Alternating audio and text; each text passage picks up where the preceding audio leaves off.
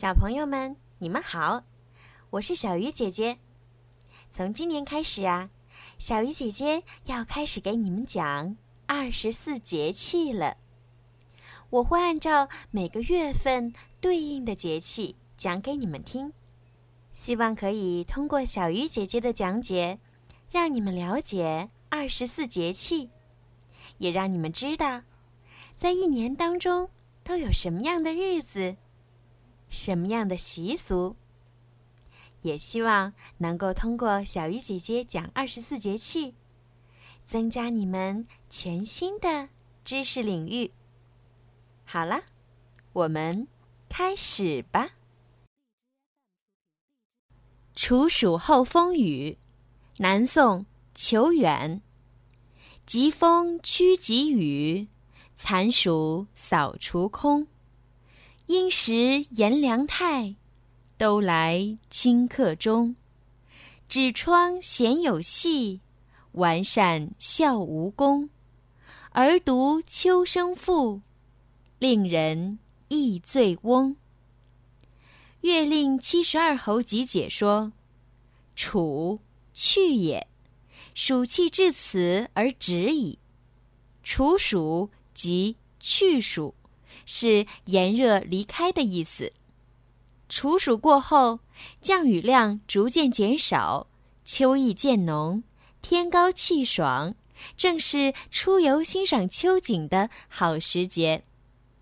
处暑一般都在每年的八月二十二号到二十四号之间的某一时刻。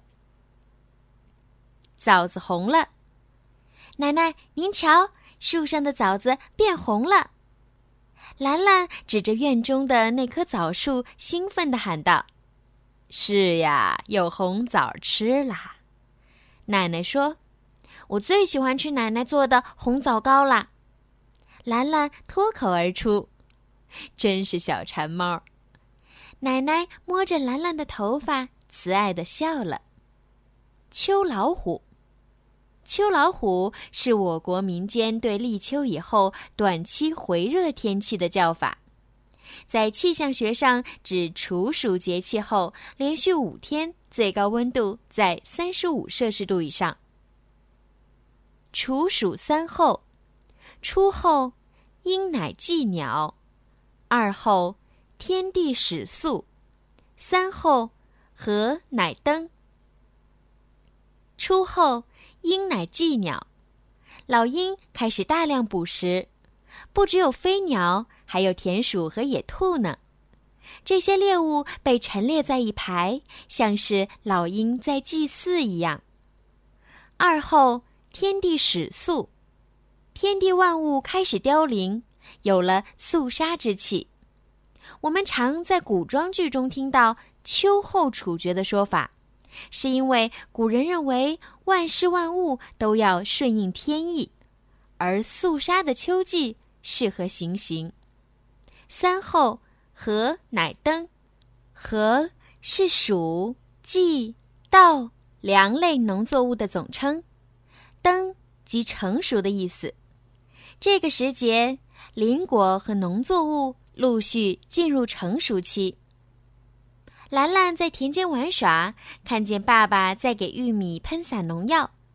爸爸告诉他，八月底是各种病虫害的高峰期，玉米容易生各种病。中元节，农历七月十五日是中元节，俗称鬼节。民间有放河灯、祭祖等习俗。放河灯不仅可以寄托对逝去亲人的悼念。还可以用来许愿。晚上，兰兰和明明跟着奶奶来到河边，给事先制作好的荷花灯点上烛火，然后放进河里，轻轻一推，荷花灯就带着祝愿飘走了。好啦，今天的二十四节气就讲到这儿了。现在，让我们一起来唱二十四节气歌吧。晚安。